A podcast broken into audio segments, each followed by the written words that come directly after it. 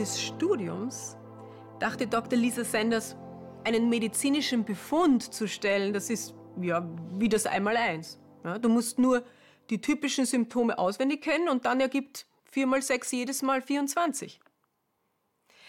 Je mehr sie jedoch in die Praxis eintauchte, desto häufiger erlebte sie, wie verschwommen und irreführend Beschwerden sein können. Ja. Oft war eher die Arbeit einer Kriminalbeamtin notwendig, um die Puzzleteile richtig zusammenzufügen. Und gerade deshalb wurde Diagnose zu ihrer Leidenschaft. Durch ihre Kolumne in der New York Times über die Aufklärung mysteriöser Krankheitsfälle wurde sie als Kapazität bekannt. Manchmal aber tappte auch Lisa im Dunkeln und konnte die dringliche Frage, Frau Doktor, was fehlt mir denn? nicht beantworten. So wie auch zum Beispiel in dem bedrückenden Fall der 23-jährigen Angela Parker. Sie hatte in zig Arztpraxen immer dieselbe Reaktion erfahren. Wir wissen nicht, wie wir sie behandeln sollen. Mit 14 war Angela zum ersten Mal schreiend aufgewacht. Mama, Mama, ich kann mich nicht bewegen, alles tut so weh. Und immer wieder waren danach die gleichen Probleme aufgetreten, auch mitten am Tag. Ja, beginnend in den Beinen schossen plötzlich höllische Schmerzen ihren Rücken hoch bis in die Kiefermuskulatur.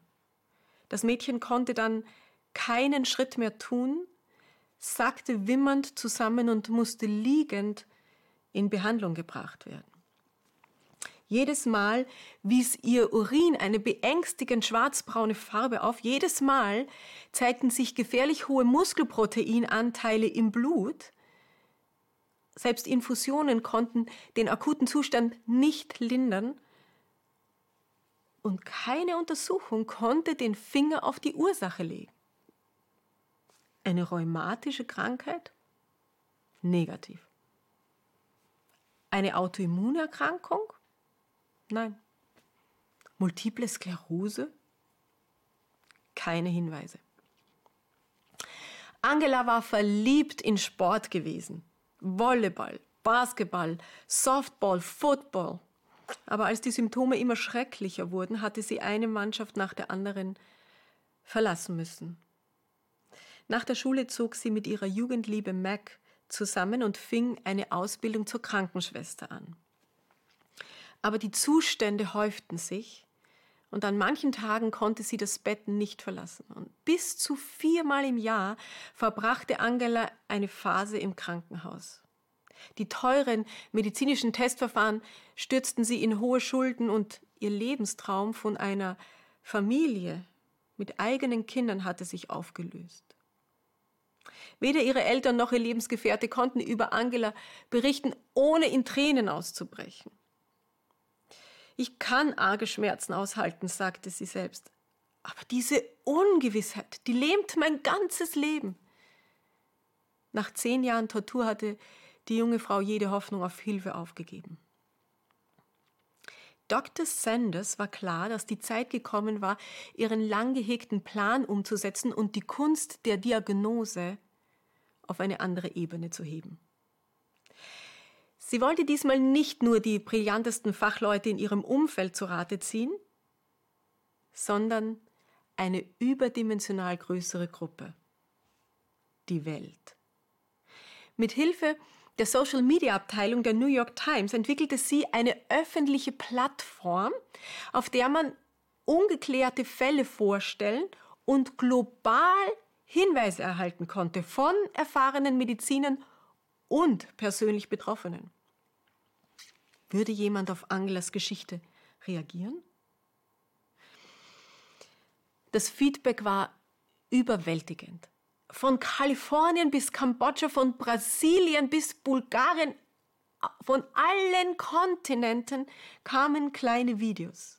Interessierte, Patienten, Ärzte, ja sogar Tierärzte meldeten sich. Viele lobten den, die junge Frau für ihren Mut. Sie drückten ihre Betroffenheit aus und sie wünschten ihr das Allerbeste für eine baldige Lösung.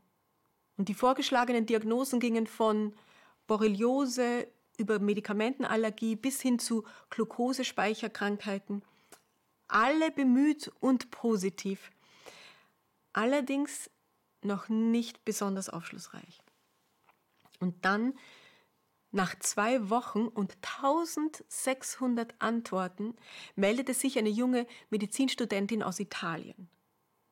Sie schrieb gerade ihre Doktorarbeit über genetisch bedingte Stoffwechselstörungen und die Kinderklinik, in der sie arbeitete, hatte eine Serie von Bluttests entwickelt. Sie boten Angela eine kostenlose Untersuchung an. Aufgeregt flog das Paar nach Turin und erlebte erstmal eine herbe Enttäuschung. Auch diese Ergebnisse waren unauffällig. Aber die beiden Ärzte dort wollten nicht locker lassen und Angelas Blutprobe einer komplizierten genetischen Analyse unterziehen. Und tatsächlich bekam das Paar zwei Monate später einen Videoanruf aus Italien. Wir haben eine Diagnose, lächelte der Arzt in die Kamera. Der Name deiner Stoffwechselstörung ist CPT2. Die beiden starren ungläubig auf den Bildschirm. Noch haben sie die Situation gar nicht erfasst. Sind Sie sicher? Also kein Raten mehr? 100 Prozent. Basta, wie wir in Italien sagen. Und außerdem ist diese Krankheit eine Krankheit, die man leicht in den Griff kriegen kann. Dein Körper kann keine Fettsäuren in Energie umsetzen. Deshalb musst du Fette meiden und besonders gut auf Kohlehydratzufuhr achten. Das ist im Prinzip alles. Du wirst ein normales Leben haben. Glückstränen auf der einen und Freudestrahlen auf der anderen Seite des Erdballs. Ein fantastisches fantastischer Augenblick der Weltgeschichte. Wie würde Schiller sagen? Seit umschlungen Millionen diesen Kuss der ganzen Welt. Frau Dr. Lisa Sanders hat etwas Großartiges geschafft. Denn das Internet ist mittlerweile im gesellschaftlichen Bereich zu einem herzlosen Tier mutiert. Nirgendwo kann man von wildfremden Menschen so aggressiv beleidigt oder so verbal gedemütigt werden wie in den sozialen Medien. Nirgendwo können sich verbrecherische Netzwerke so unbehelligt ausbreiten. Diese visionäre Ärztin aber, der ist es gelungen, die, das Allerbeste aus diesem Monster zu mobilisieren. Alle Menschen werden Brüder. Alle Menschen, unbekannt und doch vernetzt, können Probleme füreinander lösen. Hier wurde eine kleine Frau weltweit beachtet und wertgeschätzt und mit einer neuen Lebensqualität beschenkt, die sie sich nie mehr hätte träumen lassen. Es erinnert uns daran, wie die Welt sein könnte. Ja, wie sie immer hätte sein sollen. Wir alle eine zahlreiche Familie vereint unter dem lieben Vater, der überm Sternenzelt wohnt.